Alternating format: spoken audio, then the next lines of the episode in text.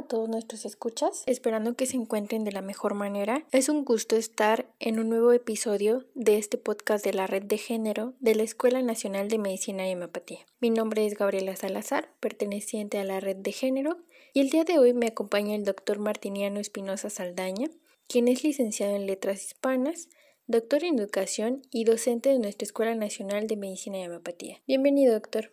Muchas gracias, Gabriela. Muy buenas muy buenos días o tardes, dependiendo de a quién estén escuchando este audio.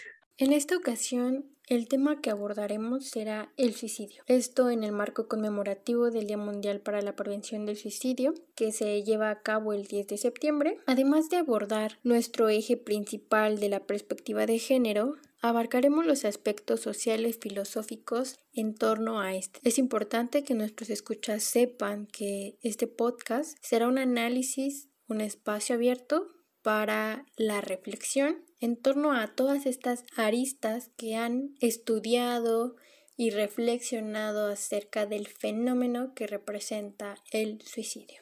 Doctor, si me lo permite, me gustaría dar un panorama general de las estadísticas en torno al suicidio. Sí, gracias. Primeramente, definamos al suicidio como el acto por el cual una persona se provoca la muerte. Acorde a las cifras presentadas por la Organización Mundial de la Salud del 17 de junio del presente año, tenemos que aproximadamente 700.000 personas se suicidan cada año y por cada suicidio consumado hay muchas tentativas de suicidio y representa la cuarta causa de muerte entre jóvenes de 15 y 19 años a nivel mundial.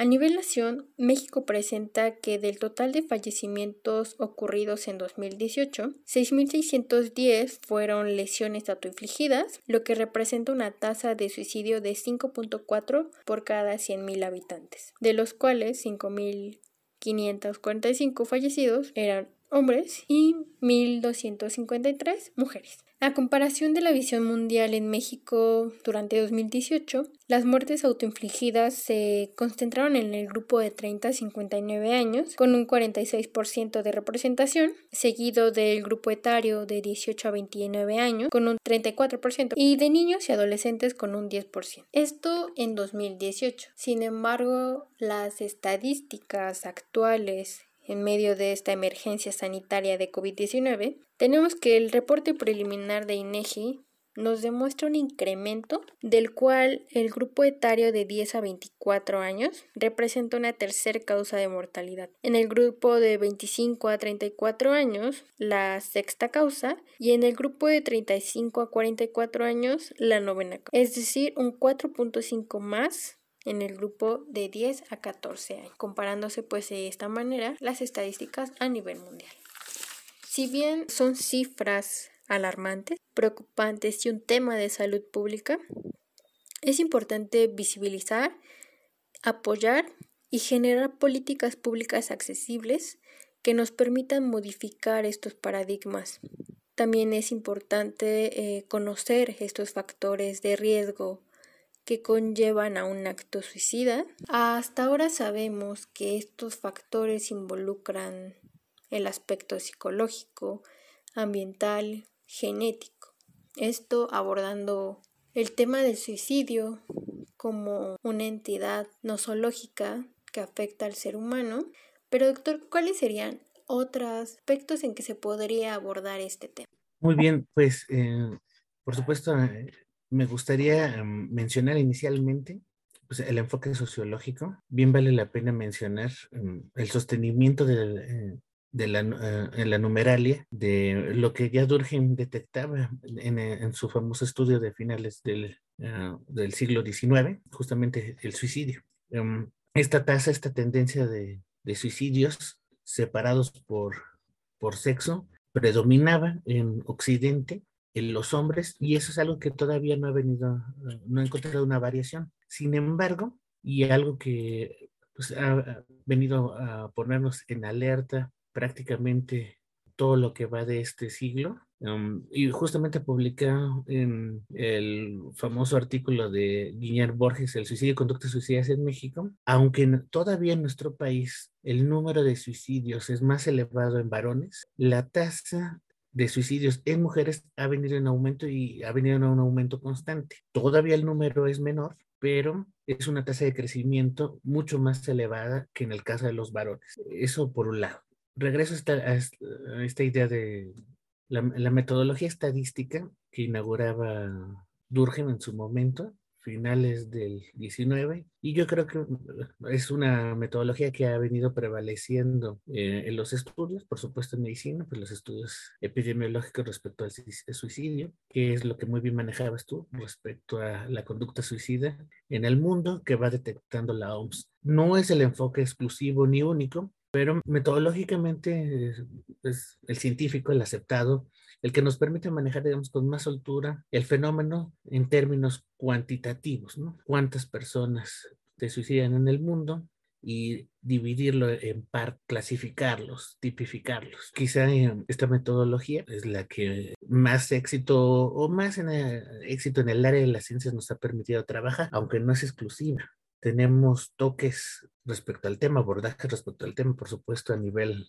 ah, antropológico, en la literatura, en la filosofía, en la teología. Es un tema del arte, eh, es un tema recurrente, es, uno, es quizá la, reflexión en torno a, la vida y el fin de la vida intencional, provocado, es uno de de las preocupaciones como más sentidas, uno de los temas más, más importantes. En su artículo publicado en Letras Libres, eh, Arnoldo Kraus justamente mencionaba eso, ¿no? Citaba a Camus respecto a que uno de los temas, quizá el tema más relevante eh, que ha abordado la filosofía en los últimos años, eh, situémonos en el siglo XX, es justamente, tiene que ver justamente con el suicidio. Y creo que en una situación como la que vivimos, y me refiero a este contexto de la pandemia, el estrés provocado por la misma, las diferentes crisis que ha desencadenado, crisis no solo sanitarias, económicas, crisis sociales, el suicidio se convierte en un tema que hay que replantear y reponer en la mesa. Durkheim, en, su estudio del suicidio,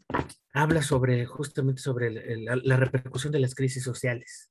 Hace esta clasificación, esta tipificación del suicidio. Plantea momentos en donde eh, el suicidio egoísta se puede, puede elevar los números porque las personas se ven imposibilitadas a satisfacer sus deseos. Pienso en la clasificación de ciertas conductas suicidas que podríamos estar desarrollando en nuestra sociedad es fruto de la restricción de la movilidad del espacio social.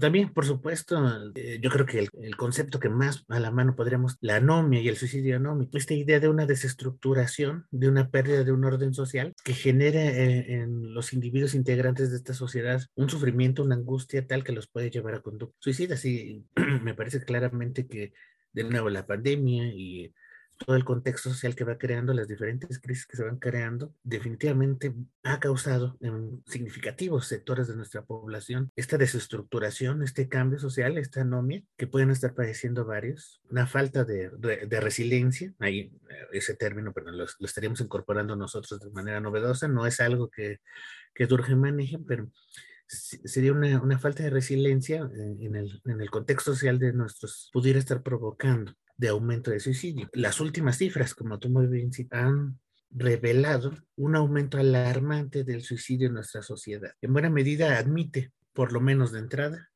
una explicación sociológica. Particularmente, eh, lo mencionamos muy rápido, pero particularmente el suicidio en niños, en jóvenes, ha, venido, se ha convertido en un, en un tema de alarma, de alerta, que ha encendido los focos rojos en las escuelas, en, los, eh, en las instituciones de gobierno. Y esto me recuerda un estudio justamente eh, realizado aquí en, en, México, publicado por Fontamara, que justamente analiza el tema del suicidio en niños un, un tema que regularmente, dentro de lo tabú que es el suicidio, el suicidio en niños es tabú dentro de lo tabú.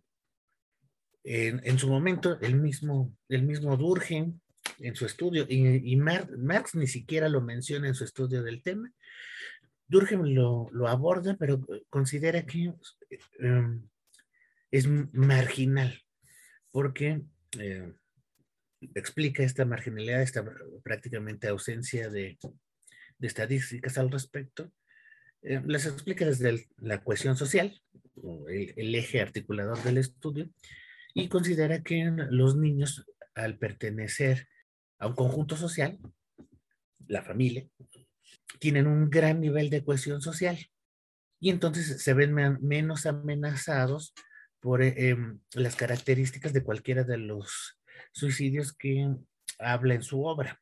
Y esto nos puede llevar a la reflexión en sentido más amplio respecto a lo que podemos observar en nuestra sociedad. Siguiendo con esta misma idea, es muy probable que estemos atravesando crisis en, el núcleo familiar, en nuestro entorno social contemporáneo en México, crisis en, la cohesión social que ofrecía o que solía ofrecer eh, la familia en nuestras sociedades, sociedades tradicionales, que han entrado en crisis en los últimos 40 años y que un fenómeno como es la pandemia, como es la crisis, una crisis sanitaria y una crisis económica, pone al descubierto los graves problemas que se tienen al interior de la familia y que se, después se pueden ver reflejar, entre muchas otras cosas, en el aumento del índice de suicidios en menores. Eh, un poco citando este estudio que les mencionaba, ¿no? Vidas breves, suicidio y accidentes en niños, publicado por Marco Antonio Macías, Araceli Colín Cabrera, justamente de los pocos estudios amplios. Y justamente habla de esto, ¿no? De los diferentes ejes que articulan el, el cambio en la tendencia de suicidios y la manifestación de suicidio en niños en nuestro país. Abordan, por supuesto, eh, esto que ya mencionaba yo, los cambios económicos, que yo creo que claramente eh, lo vemos reflejado. Aborda otros temas como la vida de las familias en un medio urbano, en un medio rural, también es un factor determinante. Bueno, que no determinante, sino que juega un papel relevante en la manifestación del fenómeno. La migración, eh, la equidad en cuanto al acceso a justicia, servicios de salud y educación. Y yo creo que ese es otro de los ejes centrales. Eh, lo que ha venido develando este año, año y medio de nuestra sociedad que sabíamos que es una sociedad desigual, es que el acceso a los servicios de salud para los niños y los familiares de los niños se convierte en un factor más estresante dentro de nuestro eh, eh, tejido social y eh, el cambio que ha representado o que representó en su momento la educación, la educación en línea, la educación virtual para aquellos que pudieron acceder a, a este tipo. Para los que no, en una sociedad como la nuestra, tan desigual, con eh, familias tan pobres, para muchos niños el confinamiento y la idea de hacer escuela en casa, lo que significó es eh, el dejar, el dejar la, educación, el descuido de la educación. Eh, y eso claramente lesiona el tejido social, lesiona la cohesión social, está, ha provocado ansiedad y depresión, tanto en los niños como en la familia. Y todos estos son eh, factores que claramente eh, intervienen en los cambios de en las cifras de suicidios en jóvenes, niños y adolescentes. Doctor, justo con esta parte en el que hace mención, bueno, el suicidio infantil, me voy a permitir retomar la parte estadística, en el que pues INEGI reporta que desde hace 10 años se han registrado el suicidio en menores de 18 años, en el que los niños varones son quienes más cometen el acto, representando un 60.5% de un total de suicidios. Además de los factores que ya nos menciona, también me gustaría complementarlo con algunos otros que nos menciona la bibliografía, como es el maltrato, el abuso sexual, el alza de las redes sociales, o más bien el alza en el uso de las redes sociales por parte de menores. Esto por un, como un factor de susceptibilidad, ya que el uso de redes sociales eh, y el no tener cuidado, no saber manejar como completamente estas redes sociales, los deja en un factor de susceptibilidad al acoso, a la frustración, al no reconocimiento de las emociones, sobre todo por los aspectos intrínsecos de estas redes sociales, ¿no? Tenemos un ejemplo a niños que de repente usan sus redes sociales o abren una red social sin la autorización de sus padres y comienzan a hacer videos, eh, TikToks o algún otro interacción con este medio social y son rechazados o se mofan de ellos y pues esto también entra como un factor de susceptibilidad. Eh, doctor, retomando también la parte que nos comenta sobre Durkheim, para preguntar si Durkheim no, no habla plenamente de este grupo poblacional, ¿qué otros factores relacionados con la psique infantil influyen en su decisión sobre el suicidio y esa falta de coerción social? Sí, definitivamente. De entrada yo acotaría un poco la pregunta y eh, cuando estamos eh, retomando aspectos mm, sociales, sociológicos, em, pues no, es pertinente en el campo de estudio mm, meternos con la idea de la psique. Ahí eso lo tenemos que analizar desde la psicología. Lo que Durkheim nos estaría planteando en su estudio y eh, que lo podemos traer perfectamente a colación en, este contexto, él considera que la familia es eh, determinante respecto a los racionamientos y las responsabilidades que van a tener los miembros de, de este conjunto social, la familia, y las interacciones respecto al suicidio. Yo considero que el concepto central respecto al análisis del fenómeno es la, idea de cohesión.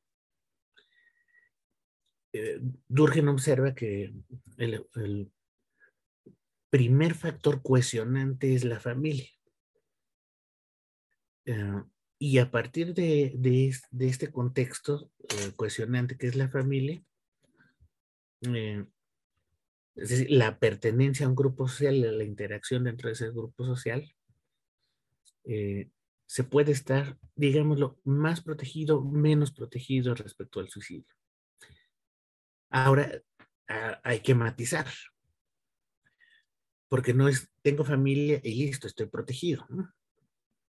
Em, dentro de la, dentro de la misma familia y estadísticamente lo podemos también comprobar que ese es la, el poder de, metodológico de, este enfoque.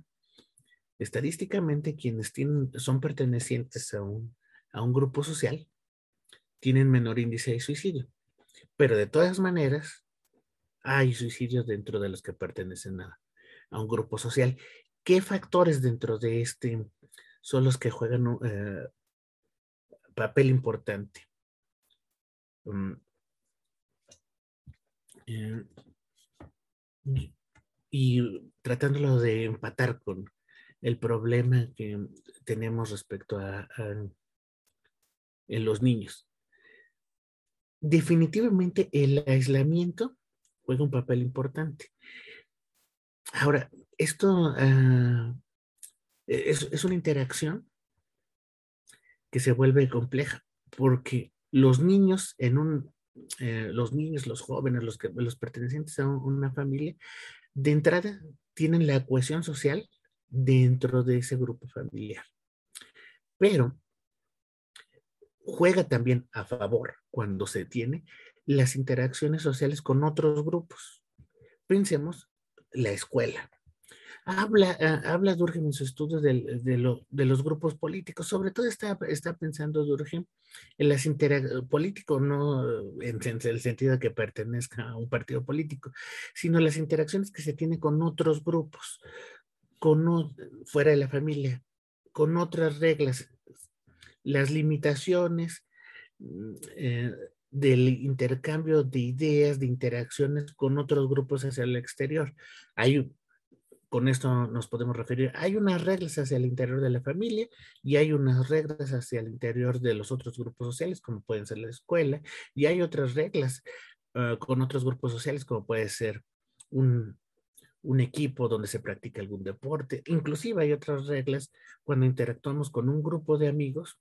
Ahí hay otras reglas. Mm, son reglas que no necesariamente están escritas. No es una constitución, no es, no es un reglamento, pero son reglas sociales que dan cohesión, que limitan, que limitan la actuación de cuando nos encontramos en situaciones como las que eh, de aislamiento, como la que nos obligó eh, la cuarentena, o como la que nos ha obligado la cuarentena,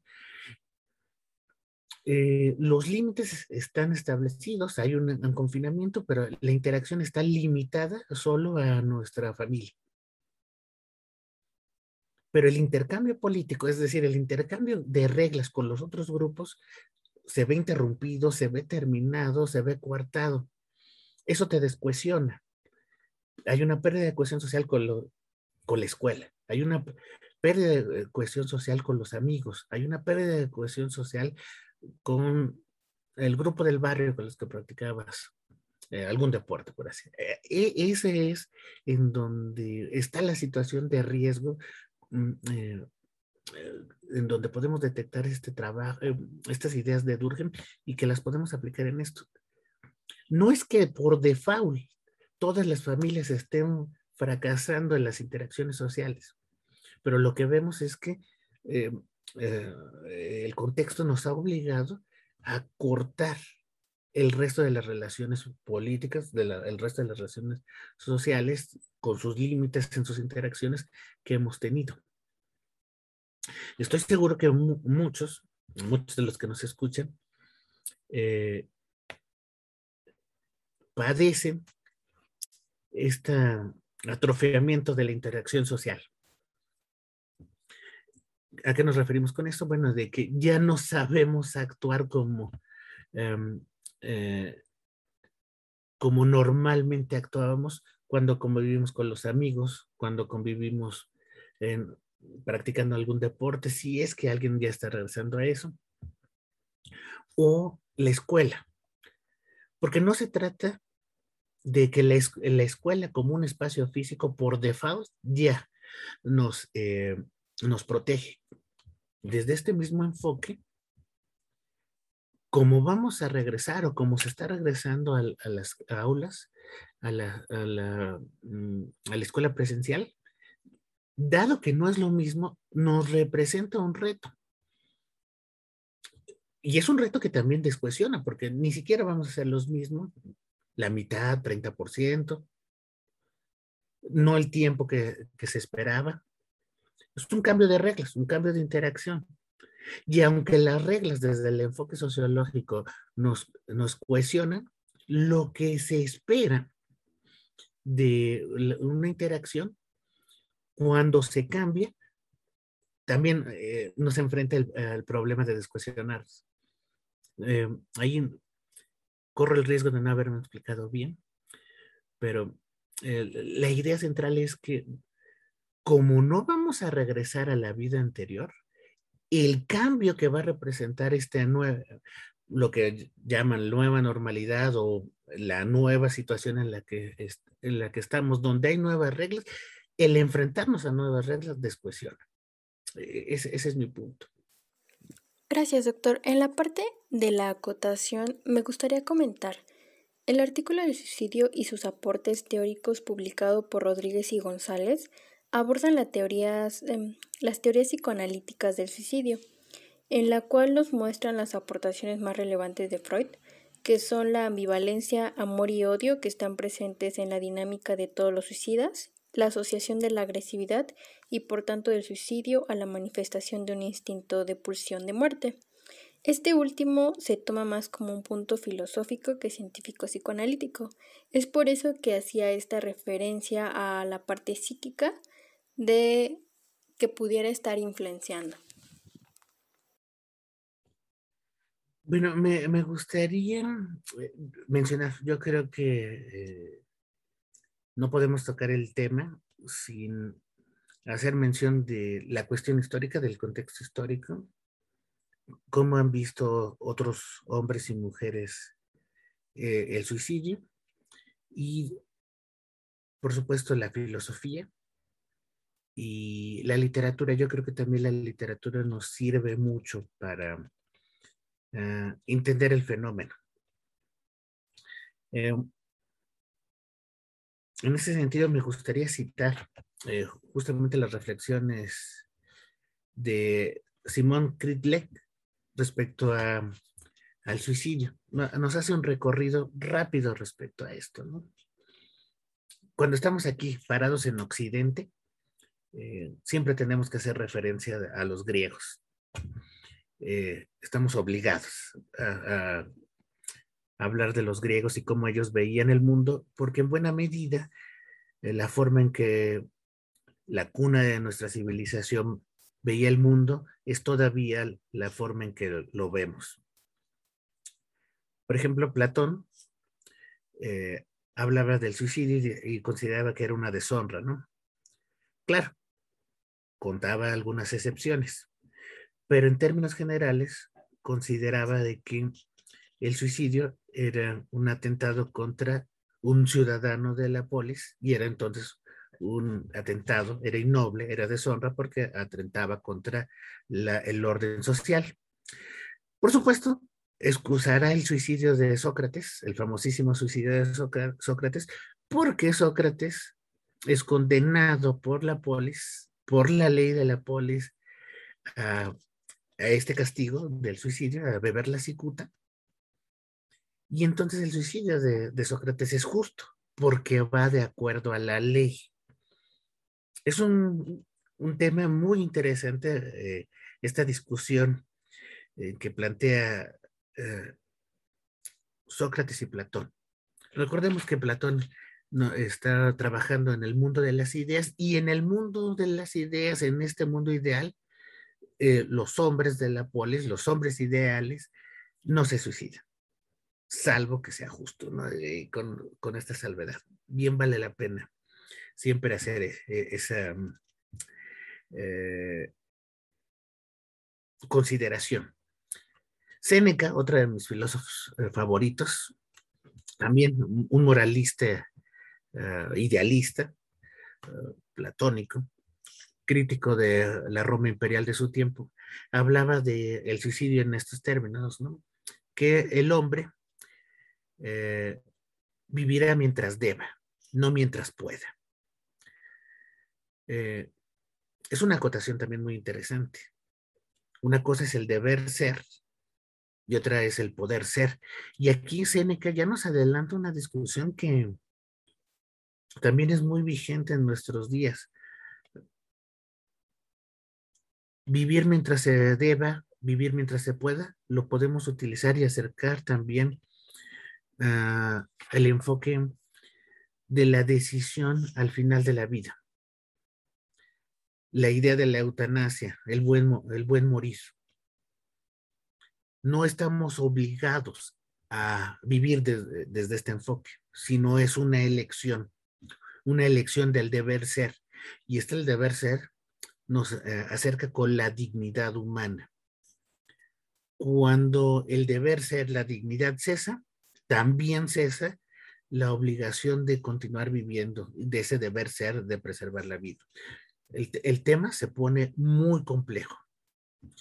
se pone muy complejo porque nos acerca a estos dilemas de la ética o de la bioética, de las consideraciones al final de la vida, de las decisiones de autonomía, eh, y sobre todo ahora en, en contextos tan tecnológicos, donde el soporte vital en los ambientes médicos ofrece tantas posibilidades mm, mecánicas, técnicas, pero siempre falta detenerse en la reflexión filosófica eh, del el deber ser y el poder ser.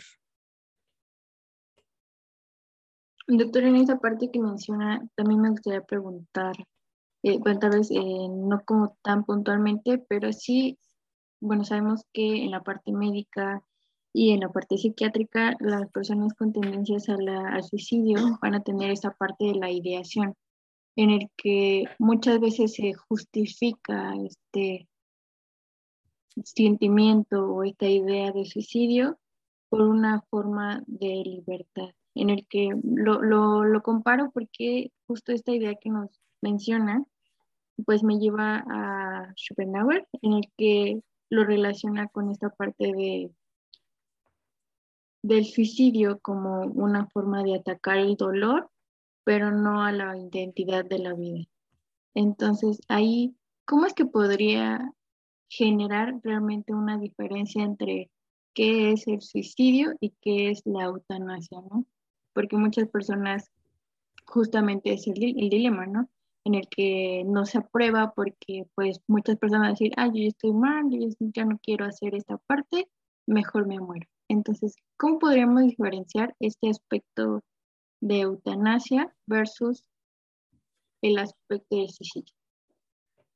Ok, yo, yo creo que ahí el tema eh, de fondo radica en quién es sujeto de derecho, para empezar. Y, ahí nos vamos a dar a otro, lugar, a otra disciplina, ¿no? Que es el derecho. ¿Quién es sujeto de derecho? Y arrancabas la pregunta de manera muy interesante. Bueno, cuando tenemos aspectos psiquiátricos en juego y cuando tenemos aspectos psiquiátricos en juego, el, paciente psiquiátrico requiere un, acercamiento distinto respecto al fenómeno de suicidio y la ideación del mismo. No es que no sea sujeto de derecho, pero eh, el padecimiento, este padecimiento mental, lo aleja de esta capacidad de la autonomía, es decir, de la capacidad consciente de la toma de decisiones. Y esto lo habla, eh, la autonomía es central. Eh, lo tenemos como un, principio, un principio, ético. Eh, lo hablaba, lo habla Hans Kuhn justamente en su libro respecto al suicidio y en varios momentos se menciona las personas, los eh, sujetas de derecho, en la medida de que están en el ejercicio pleno de su autonomía. Ahora, una vez resolviendo esto, la parte, digamos, la parte psiquiátrica tiene, eh, digamos, tiene su aspecto aparte, aunque bien valdría la pena montar o desmontar, mejor dicho, la idea de que todo aquel que tiene pensamiento suicida, es automáticamente un paciente psiquiátrico. Eso, eh, autores como Thomas Sass, que ha, reflexionado sobre la medicalización de la vida, eh, considera, o podremos utilizarlo para estas consideraciones respecto a que, bueno, no todo mundo que tenga pensamientos suicidas requiere una medicalización para eh, quitarle de la mente este pensamiento. No hay una obligación, de, digamos, de ser feliz. Y quien no sea feliz agarramos y lo medicalizamos hasta que sea feliz. Eh, que ese pareciera ser el, el, paradigma eh, que hay que leer entre líneas eh, hoy por hoy en, en nuestra realidad social. Digo, los, niños inquietos ya no son niños inquietos, sino son niños hiperactivos, es decir, les, em, les colocamos una etiqueta em, eh, psicológica, psiquiátrica, y también, ya que los tenemos etiquetados, también les, les mandamos su receta, ¿no? De eh, ansiolítico para tratarlo porque hay una especie de medicalización de la vida, idealización del, comportamiento y quien no, del comportamiento social, quien no se adecua a eso, pero lo que requiere es pastillas. Eh, basta ver los, baste ver los números que hay en países como Estados Unidos, donde el consumo de medicamentos en niños y en adultos eh, de corte psiquiátrico se han elevado en los últimos 40 años de manera muy significativa, más que cualquier otro padecimiento. Hay que, hay que tener cuidado con, con este, esta, esta aseveración. No todo el mundo está obligado a ser feliz. no todo el mundo está obligado a tener pensamientos homogéneos. Y ahí yo creo que bien vale la pena, te decía, la, literatura, explicaciones muy, muy interesantes, muy, que nos clarifican. Cuando vemos estos números de, de medicamentos, de ansiolíticos, de antidepresivos, cómo han venido a la alza eh, en su receta de aplicación, eh, no puedo pensar más que en un mundo feliz, ¿no? Aldo Huxley y prefigurando esta idea de que vamos a darle a todo mundo soma para que esté todo mundo feliz, de acuerdo con, eh, y siga trabajando y siga disfrutando la vida en los términos de, dictados por la sociedad o por el poder hegemónico predominante o por la farmacéutica de nuestra preferencia. Por supuesto, el soma hoy en día es el ansiolítico de preferencia o el antidepresivo de preferencia, sin menospreciar las enfermedades mentales, por supuesto, que han venido al alza, mm, sin eh, menospreciar el valor y la necesidad eh, de, la atención. Hay que tener cuidado con llevarlo a la media, todo a la idea de la medicación. Bien vale abrir un espacio, un espacio de eh, disidencia, de crítica, de cuestionamiento respecto a los malestares eh, que tenemos socialmente. Si hay una crisis eh, económica, si hay una crisis sanitaria, si hay una crisis educativa, definitivamente, definitivamente es, un momento de estrés y definitivamente es un momento en donde cabe em, la ansiedad y la depresión. No, no podemos negar esas emociones en medio de un contexto así.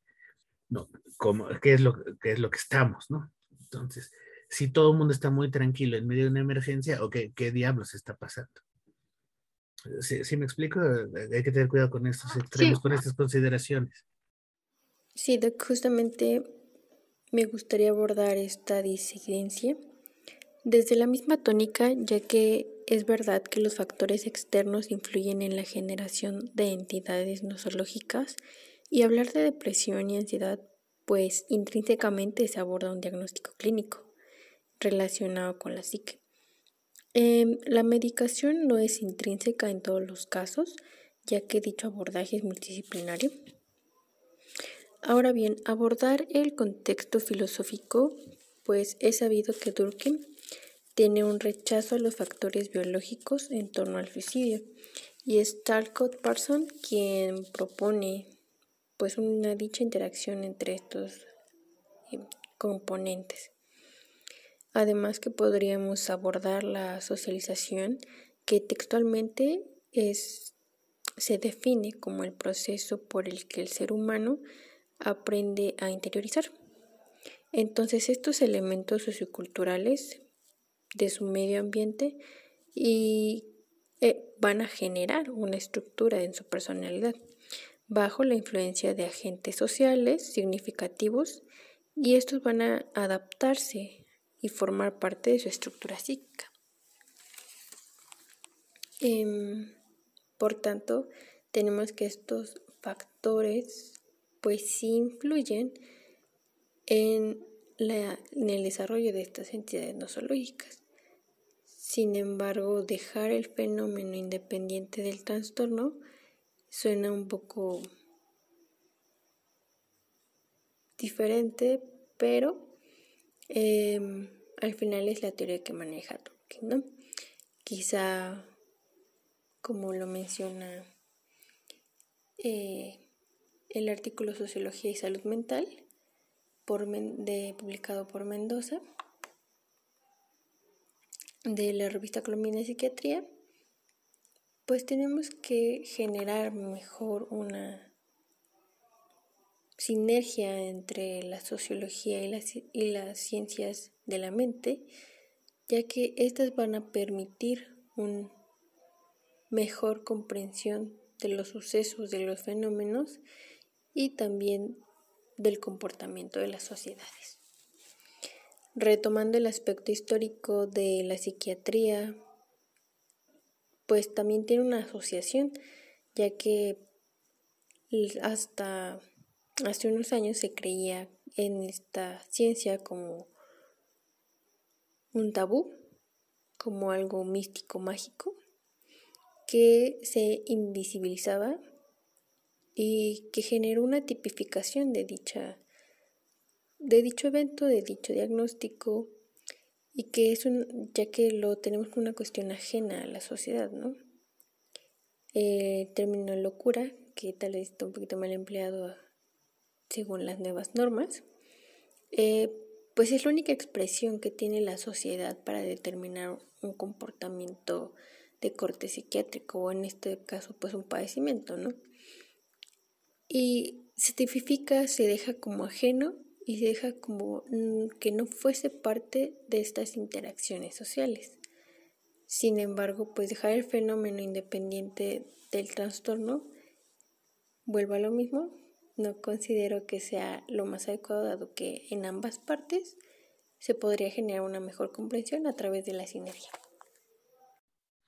Ah, entiendo, entiendo.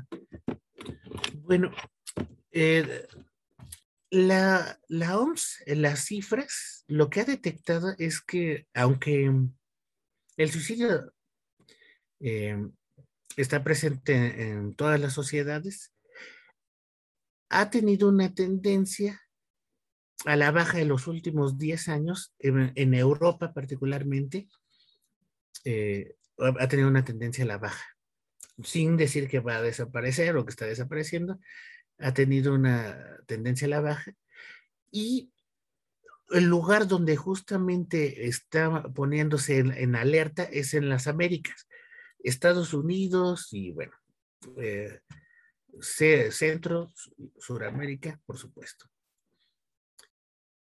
Centro y Suramérica tienen los índices más elevados de desigualdad eh, económica y social en el mundo. Inclusive tenemos más desigualdad que en África. No quiero sonar discriminatorio respecto a África, eh, pero eh, los diferentes países de África son en el mundo los que tienen menor índice de desarrollo eh, educativo, económico. Sin embargo, son menos desiguales que la población la centro y suramericana o latinoamericana, si lo queremos señalar así. Somos muchos más desiguales nosotros aquí económicamente, culturalmente, educativamente. Aunque somos más ricos, somos más desiguales. Y yo pondría sobre la mesa eh, factores como este no exclusivamente un mejor o mayor desarrollo médico o psiquiátrico o acceso al sistema de salud en esos ámbitos, sino factores sociales como la desigualdad. No, el tema del suicidio no es un tema aún tan relevante en países africanos, que aunque pueden ser menos desarrollados que los latinos, tienen menores niveles de desigualdad. Entonces, pondré eh, eh, en la mesa esta idea. Y antes de seguir avanzando, eh, quiero citar el trabajo de Mark Anthony Broggie, que se, nos escapó un poco en la divagación de la medicalización de la vida. estas cuestiones de las consideraciones hacia el final de la vida y en casos de de enfermedad. Entonces, eh, habla sobre los derechos y los deberes, igual lo, va muy acorde con lo que decíamos ya anteriormente de Séneca. Derechos y deberes de la sociedad respecto a los individuos y de los individuos hacia la sociedad. Dentro de los cuales se puede contemplar el derecho a la, decisión sobre la propia vida. Broggie está pensando justamente en una sociedad, en lo que él denomina una sociedad abierta. Él eh, escribe en su libro sobre los recientes cambios, y estamos hablando de los últimos 30 años, esto es sumamente reciente, en cuanto a los derechos a la, eh, a la asistencia a los enfermos terminales, una asistencia de calidad el derecho a no ser discriminado, al respeto y al negarse una actuación. Y aquí directamente estamos hablando de negarse una actuación médica respecto a, la atención en el final de la vida. Eh, e, esta serie de derechos eh, van en contrasentido de, del positivismo dominante, sobre todo en el ambiente médico, ¿no?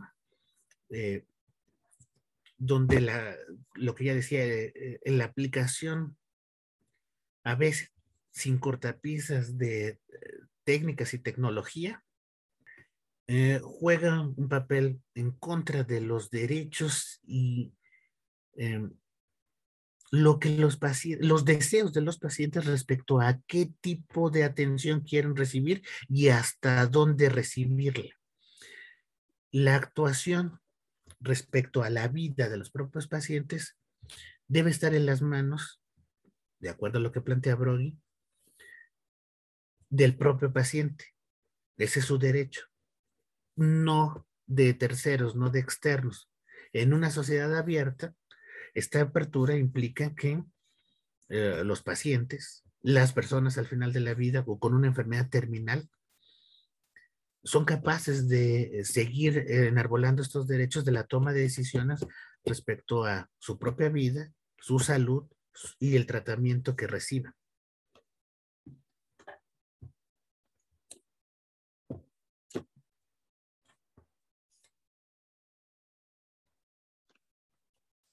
Mm, bueno, en esa parte... Bueno, me, me gustaría eh, mencionar, yo creo...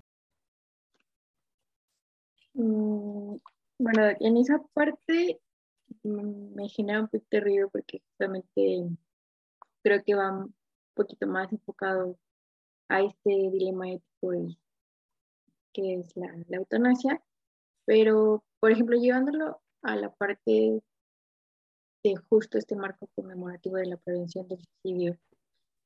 Cuando reflexionamos en torno a las corrientes filosóficas, no se podría llevar más hacia un extremo nihilista que realmente justifique esta situación, o sea, tal vez desde el punto de vista externo o impericial de, de la filosofía, pero y tal vez rescatando el punto médico, cuando un paciente de o que intenta constantemente eh, pues, terminar con su vida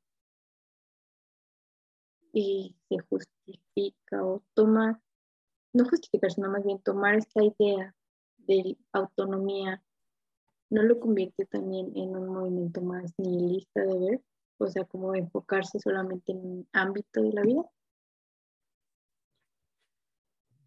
Mm. Yo creo que ahí depende el enfoque en que lo demos.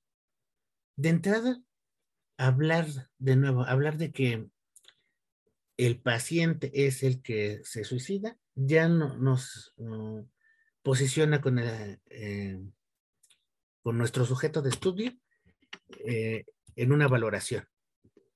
Eh, el paciente es el que está enfermo, ¿no? Y entonces esa enfermedad es el que le, puede estar, lo puede estar arrojando a la toma de decisiones que si estuviera sano no, estaría tomando. Ahora, si desde la filosofía en la que estamos planteados, es decir, desde la forma en que comprendemos el mundo, el valor máximo, el valor primogenio es eh, la preservación de la vida, por supuesto, cualquier pensamiento que la niegue o que atente contra ella es nihilista. Pero, y aquí esa es la propuesta que no, eh, podemos arrojar em, para comprender el fenómeno, no, es que estemos invitando a nadie a inscribirse a una forma de pensamiento distinta, sino ampliar horizontes. Sobre todo en el ámbito médico, por supuesto, la vida, la preservación de la vida biológica eh, juega un papel relevantísimo. primordial. Pero planteados, situándonos en otros contextos, eh, en otros enfoques, como el ético o el ético filosófico, si el valor supremo o el valor primigenio de la persona humana es la dignidad, y ahí eh, tendría, podríamos hacer consideraciones distintas, explicaciones distintas. Si cesa la dignidad, si bajo alguna circunstancia hay un cese de la dignidad que nos posiciona como personas humanas, puede ahí entenderse la necesidad de la toma de decisiones respecto a cesar esta vida humana. Pero ya situándonos en otro contexto, donde el valor supremo no es la vida, sino la dignidad. O, como, como dice Krauss, y también lo dice Thomas Sass, la autonomía. Si nos situamos sobre un, eh, en, un, en una filosofía, en un contexto, en un marco donde la autonomía es eh, el, valor central, lo que buscamos es el respeto a la toma de decisiones o la facultad de la toma de decisiones de los individuos. Y si esa toma de decisiones eh, implica el cese de la vida, el respeto a esa toma de decisiones es el valor supremo. Y en ninguno de los, eh, estos dos casos que planteo, eh, estaríamos hablando de filosofías nihilistas. Pero yo creo que el eje central de esto es desde dónde estamos parados. Por supuesto, en, el ambiente que nos rodea, en el, en el ambiente médico, eh, estamos en una filosofía, eh, parados en una filosofía muy positivista. Digo, esto no es secreto para nadie. Somos muy positivistas, muy cientificistas y eh, el valor supremo es la, la vida humana. Y desde ahí sí podríamos hablar de, de un pero estamos haciendo una visión sesgada. Claro, bueno, eh, sí, justamente, pues no, no, lo había pensado como en esa parte, pero bueno, justo el, el, motivo de retomar la parte de suicidio a nivel general, pues es como dar a nuestros escuchas pues un poquito más del panorama, pero justamente no, no sonar de alentar al suicidio, ¿no?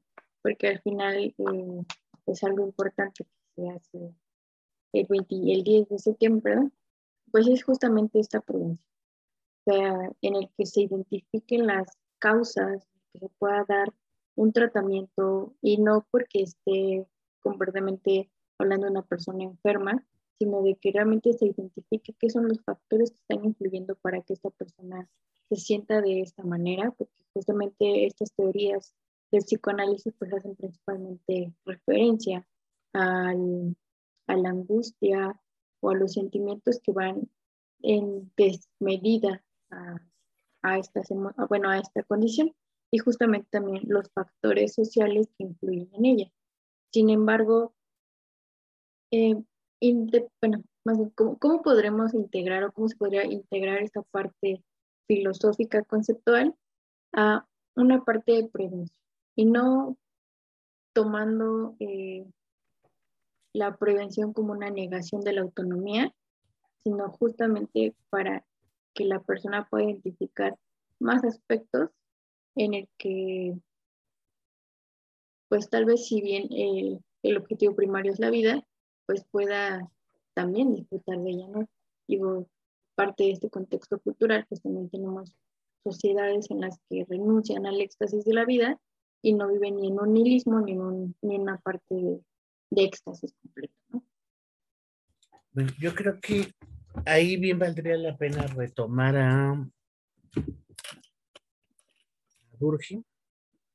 y regresar a, estas em, herramientas que no son eh, metodológicamente eh, eh, nos dan como mejor medida pues, nos, nos, cuantifiquen y nos pueden manifestar el fenómeno de, de manera más clara.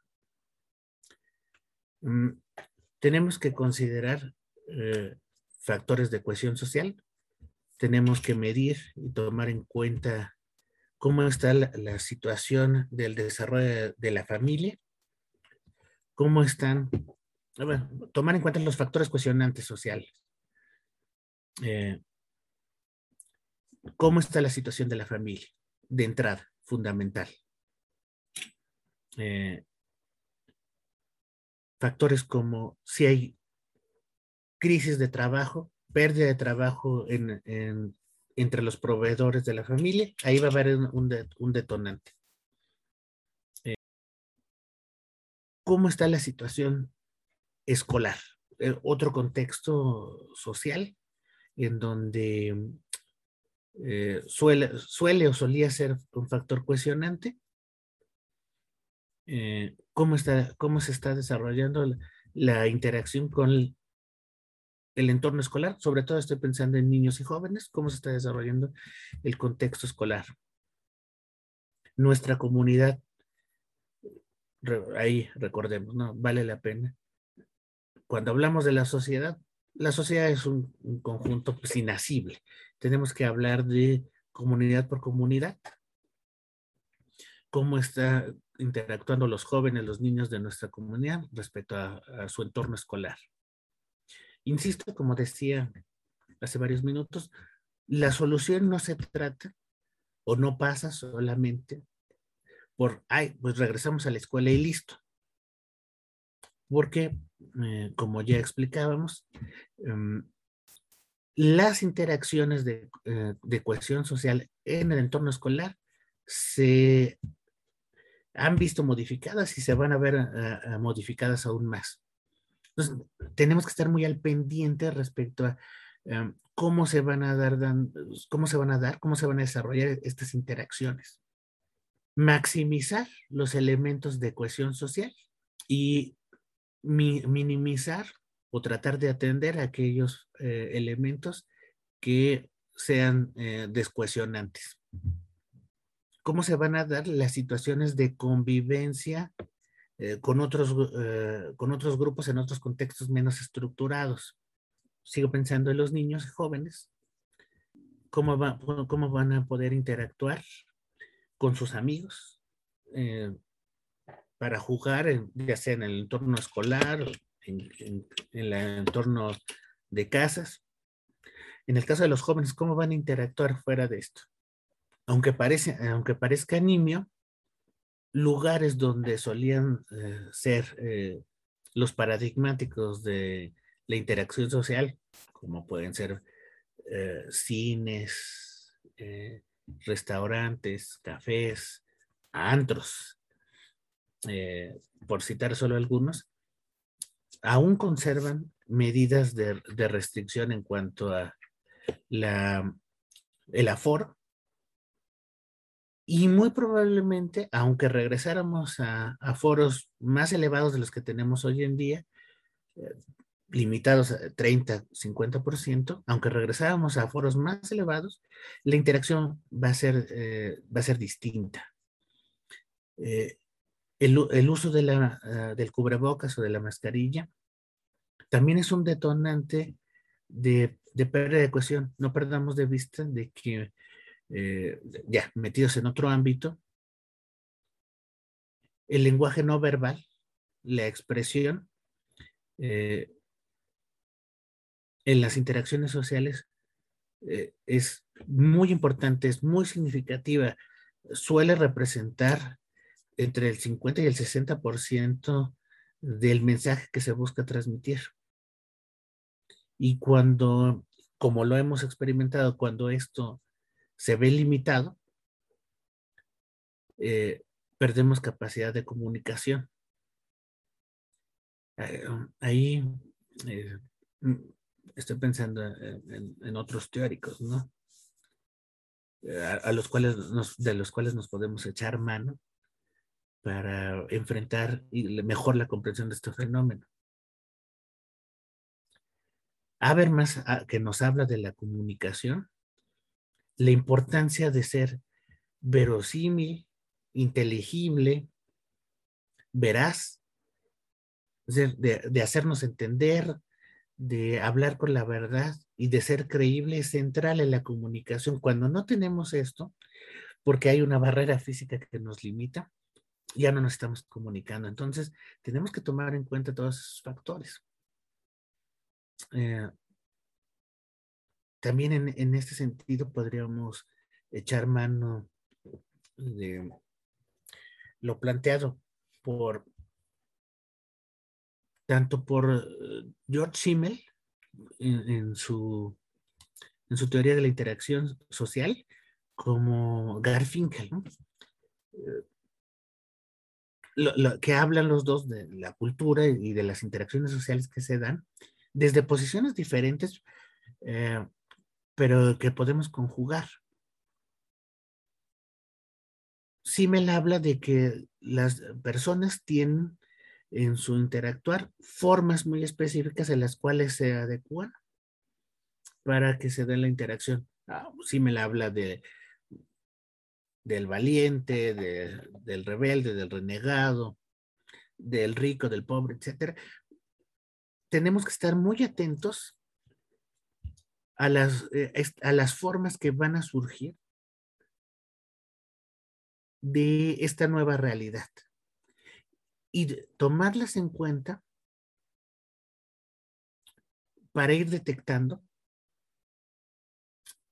estos, estos posibles comportamientos llamémosle la forma suicida de, comportamiento. Es algo que, que tendríamos que estar en construcción, eh, es algo que tiene que estar en construcción porque definitivamente tiene que ver con el contexto social en el que nos estamos desarrollando. Y con, podremos complementar con, con los que señala Garfinkel, Garfinkel dice que lo que nos da cohesión social, lo que nos permite convivir socialmente, son estos pequeños acuerdos sociales tácitos, eh, que son eh, elementos de la cultura que nos dan la, fuerza que, eh, que pegan las estructuras de convivencia social. Ir armándonos de este catálogo de interacciones, de pequeñas interacciones sociales que nos pongan en alerta, particularmente en este fenómeno del suicidio. Porque como la literatura lo marca, hay comportamientos suicidas, hay marcas.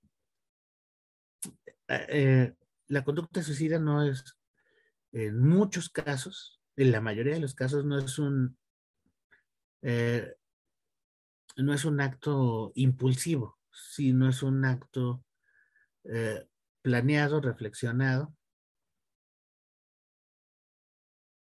Hay que eh, armarnos de un buen bagaje de estos elementos que nos pueden dar las interacciones sociales indicativas de que tenemos conductas suicidas ahí eh, y que nos enciendan los focos amarillos, los focos rojos. Sí, justamente estoy pensando, hay un trabajo realizado por uh, un, grupo interdisciplinario de la FESA Catalán que analizó eh, los mensajes póstumos de los de suicidas. Este estudio se llama El don y la palabra, un estudio socioantropológico de los mensajes póstumos de los suicidas, eh, coordinado por Víctor Paya. Y esta es una idea de un estudio que nos puede dar estos, indica, estos indicadores. Eh, en este estudio los autores ah, recopilan mensajes suicidas de eh, una gran cantidad de personas y analizan esos mensajes y además nos dan las pautas de mm, la conducta eh, suicida previa que manifestaron estas personas. estar, estar mejor armados con este tipo de herramientas de detección de diferentes eh, ámbitos, desde la comunicación, desde la interacción. Eh, yo creo que pueden dar un mejor acercamiento al fenómeno. Y aquí estoy pensando en, en el ámbito en el que nos movemos. Eh, si hay alguien, eh, un especialista que pueda tener interacción con, con los jóvenes y con buena parte de la población, son los médicos, los médicos generales. Cuando hablamos de, eh, de suicidio infantil, el primer frente de batalla lo dan los maestros. Por supuesto, eh, la familia y en un ámbito social más amplio, los maestros, la escuela. Justamente un problema eh, de la restricción de los espacios sociales y la no asistencia a las escuelas tiene que ver con esto, ¿no? Los que suelen ser los primeros em, que detectan este tipo de conductas, que están atentos a ellas o que pueden detectarlas, aunque no fueran expertos, pues son los maestros. Y el segundo lugar, el segundo frente de batalla, o la el segundo interacción importante que se tiene fuera de la familia con un experto que puede tener la sensibilidad para detectar conductas suicidas es el médico. Yo creo que en buena medida tenemos que dar mejores herramientas y esto tiene que ver con preparar mejor mm a nuestros médicos generales que están atendiendo a, nuestra población un estudio para detectar este tipo de, problemas en relación en el discurso, en las interacciones sociales, no solo en el ámbito psicológico, familiar, ya que, bueno, el estudio lo que nos menciona es que, bueno, sí toma a los actos suicidas en los adolescentes como un acto de podrá, por llamarlo de enfermedad, no como te acuerdas del fenómeno, pero justo lo que influye en esta parte de los trastornos o de estas patologías a nivel eh, mental, pues es eh, un entorno familiar disfuncional, que lo que menciona aquí que está relacionado pues no solamente con el desarrollo de intentos suicidas, sino también de obesidad, alcoholismo, abuso de drogas, embarazo no planeado, enfermedades mentales y violencia pues a nivel mundial. Sobre todo en este predominio de la actualidad en México, en el que pues es una causa de muerte y mortalidad, y sobre todo de violencia también, porque al final cuando estamos hablando de un entorno disfuncional y de factores que influyen en este acto, o también estamos hablando de todo un contexto social y cultural que incluye la violencia, que incluye, mm, ¿cómo?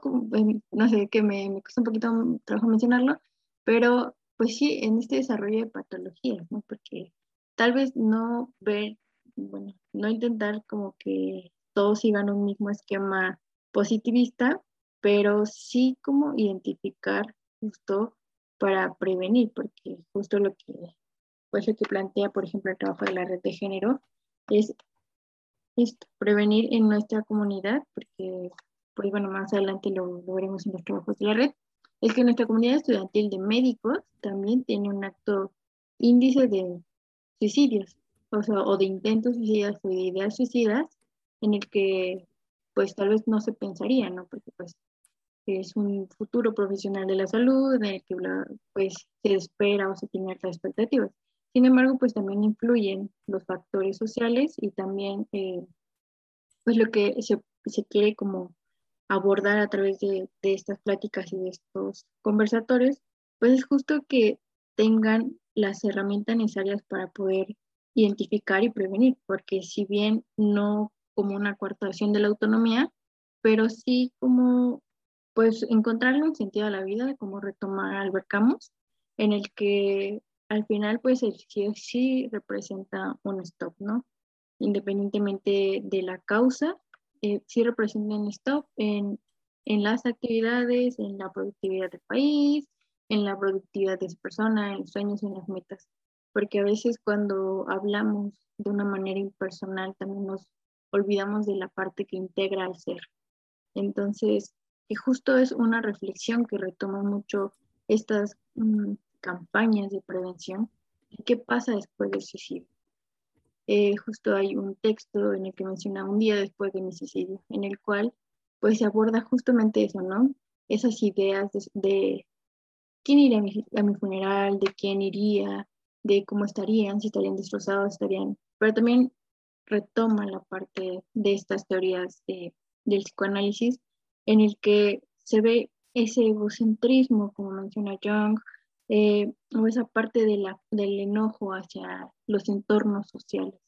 Y entonces eh, a lo que quiero llegar es de que si bien no, no, no, se pretende, por ejemplo, en el trabajo de la red, ser una coartación de, de esta autonomía, pero sí que se llegue a un punto de equilibrio en el que se pueda valorar eh, esta integridad del ser, de, de la vida, y si tal vez no caer ni en un nihilismo ni en un positivismo, sí generar una modificación eh, en esta perspectiva, en este panorama de la vida, porque a lo mejor las conductas o las situaciones actuales en la sociedad no se encuentran favorables, no se encuentran de la mejor o muy positivistas, pero ¿qué hay más allá de las sociedades que pueda pues realmente generar pues algo más, ¿no? No, no solamente un, vivir o no vivir, ¿no? Que pareciera a veces que eso es en realidad ese tema.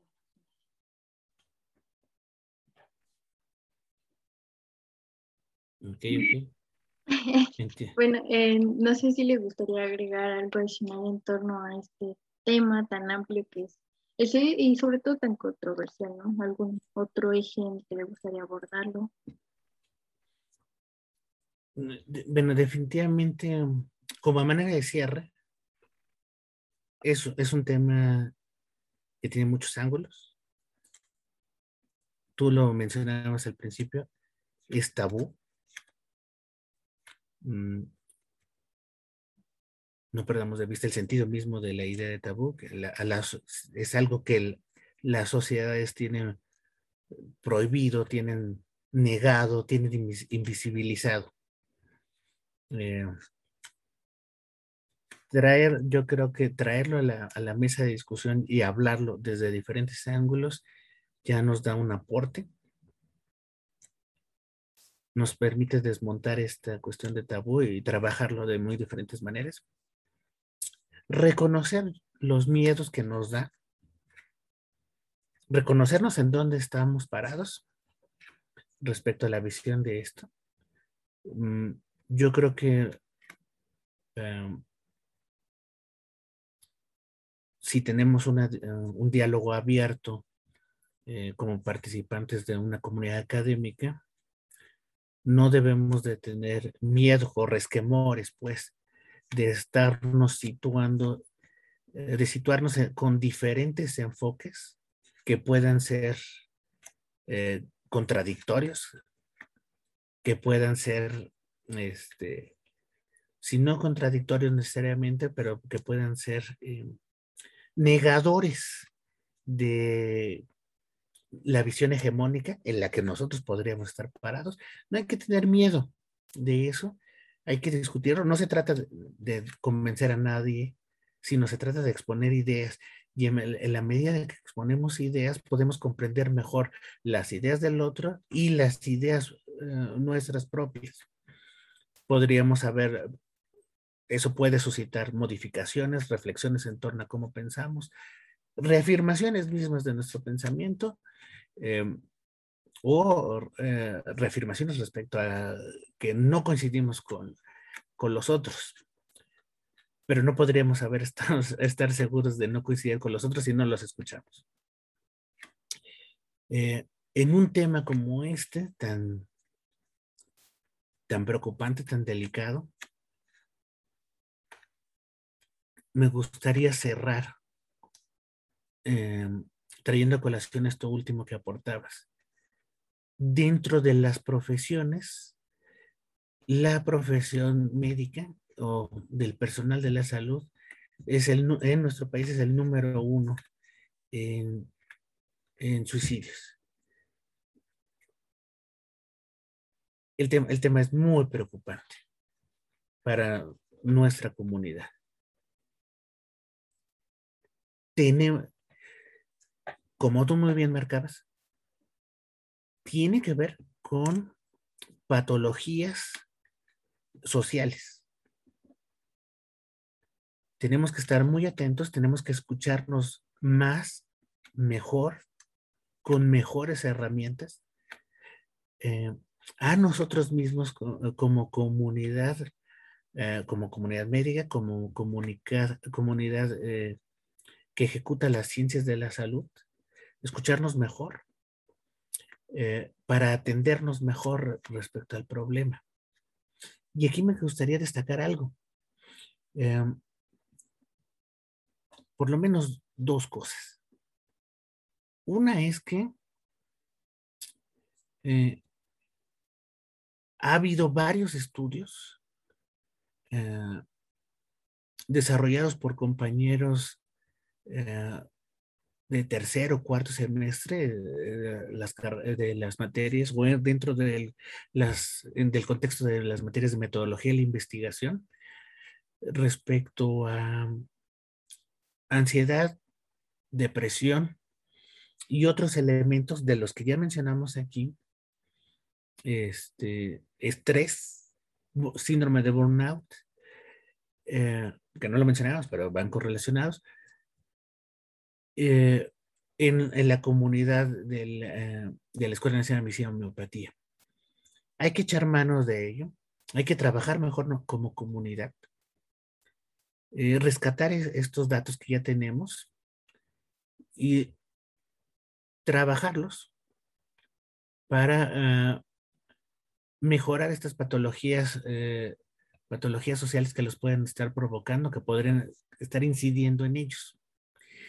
Y aquí eh, yo me estoy imaginando un trabajo colaborativo entre alumnos de, más altos semestres, eh, internado, servicio social, décimo, noveno semestre, que tienen la experiencia, una mayor experiencia clínica, una mejor formación ya como médicos prácticamente, o como médicos ya. Y los datos aportados eh, en estos estudios realizados por los compañeros de tercero o cuarto semestre que tienen menos experiencia o que no tienen experiencia clínica, pero que sí tienen o han aplicado estas herramientas. Hacer un trabajo colaborativo como comunidad, escucharnos, ver cómo se puede eh, trabajar para atender esta situación dentro de nuestra comunidad. Porque estos factores estresantes que han ido detectando los compañeros van a dar acá a, conductas suicidas. Entonces, em, yo a mí me gustaría cerrar con eso, ¿no? Podríamos escucharnos mejor, más y mejor eh, con, lo, con, lo, que ya hacemos, con lo que ya poseemos, como comunidad, para atender esta problemática que nos afecta, que nos afecta a nosotros. Con eso me gustaría cerrar. Doctor, muchas gracias. Ha sido muy enriquecedor este conversatorio. Y como menciona, en este espacio de intercambio y escucha activa nos permite ampliar nuestro panorama, conocer las diferentes posturas, las diferentes versiones en torno a un tema y sobre todo de una manera informada, comparativa, bibliográfica. Me gustaría cerrar en esta ocasión este podcast retomando lo que nos menciona a nuestros escuchas de la Escuela Nacional de Medicina y Empatía, sobre todo a nuestra comunidad estudiantil, es vital eh, que nosotros como médicos de información tengamos un panorama amplio en torno al suicidio y los fenómenos sociales y psicológicos que afectan la salud de la población. Esto para poder entender y atender las necesidades de una manera oportuna de esta población y, ¿por qué no? En la situación adecuada y acorde a la legalidad actual, También aceptar la autonomía, pero este como un recurso informado y postremo, entendiendo como postremo el último de una línea de recursos. La red de género de la Escuela Nacional de Medicina y Empatía es un lugar seguro en el que uno de nuestros objetivos es apoyar a nuestra población, sobre todo informarla de cualquier decisión que estén pasando en, los momentos difíciles, en situaciones de violencia, acoso, eh, aquí a nivel general, no solamente en nuestra comunidad estudiantil, sino también nuestros padres, docentes y directivos, en el que pueden acercarse y, e intentaremos generar una orientación pues adecuada en, en este caso en el marco conmemorativo del Día Mundial por la Prevención del Suicidio pues a, generar una adecuada canalización de estas emociones, un entendimiento de estas emociones y pues simplemente recordarles. Si están pasando por una situación difícil eh, en el que no pueden más, que sale del control y no solamente como un evento del día, Pueden pedir ayuda, acercarse, también generar estas redes de apoyo que les den una visión, que les den una visión en torno a su problemática y que puedan encontrar un apoyo en muchos de estos recursos. Pues nada, agradecerles y recordarles que nos pueden seguir en nuestras redes oficiales, en Facebook e Instagram, en el cual estaremos generando material en torno a este tema y muchos otros más.